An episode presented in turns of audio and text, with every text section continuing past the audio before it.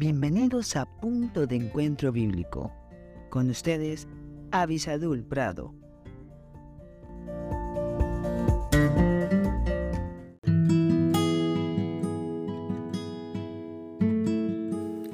Hola, hola, doy gracias a Dios por la oportunidad que me da de estar junto con ustedes buscando las verdades en la palabra de Dios. Y estamos en esta serie acerca de eventos, de personas, de personajes que están alrededor de la Navidad.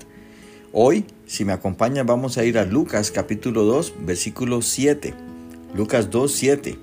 Y dice, y dio a luz a su hijo primogénito, y lo envolvió en pañales, y lo acostó en un pesebre, porque no había lugar para ellos en el mesón. El mesón era una casa grande, y se había promulgado un edicto, el cual vamos a analizar en otro de estos días, y ese edicto lo hizo que todas las personas tuvieran que volver a su lugar de nacimiento, donde pertenecía su familia. Tanto José como María tenían linaje del rey David, por lo tanto tenían que ir a Belén, a la casa de pan, Bethlehem.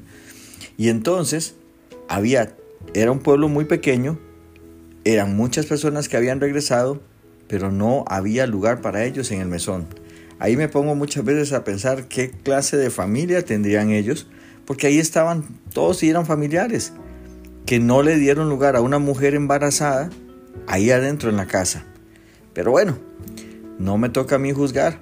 Jesús iba a nacer bajo situaciones tremendamente difíciles y entonces dice aquí la palabra de Dios que ella dio a luz a su hijo y lo envolvió y esa es la palabra que quisiera resaltar el día de hoy porque cualquier mamá cuando su hijo nace, puede envolver con un pañal, con una, eh, una ropita, una eh, cobijita para que el niño esté bien.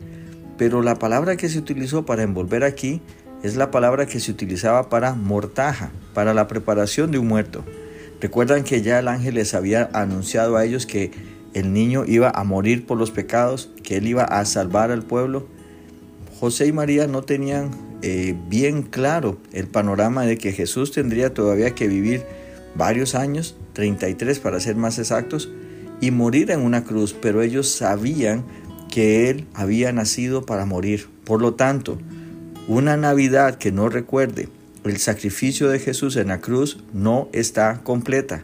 Aún María, sin saber todo el plan de Dios, sabía, entendía y estaba mostrando su devoción a Dios de que aquí está el hijo que me diste y que vas a sacrificar, aquí te lo estoy poniendo en tus manos, oh Señor.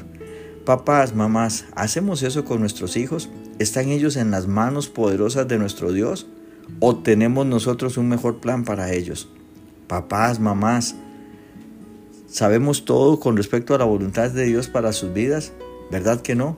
Por eso es el desafío a que diaria y constantemente ustedes y yo busquemos la voluntad de Dios para nosotros y también para nuestros hijos. Que Dios les bendiga muy ricamente.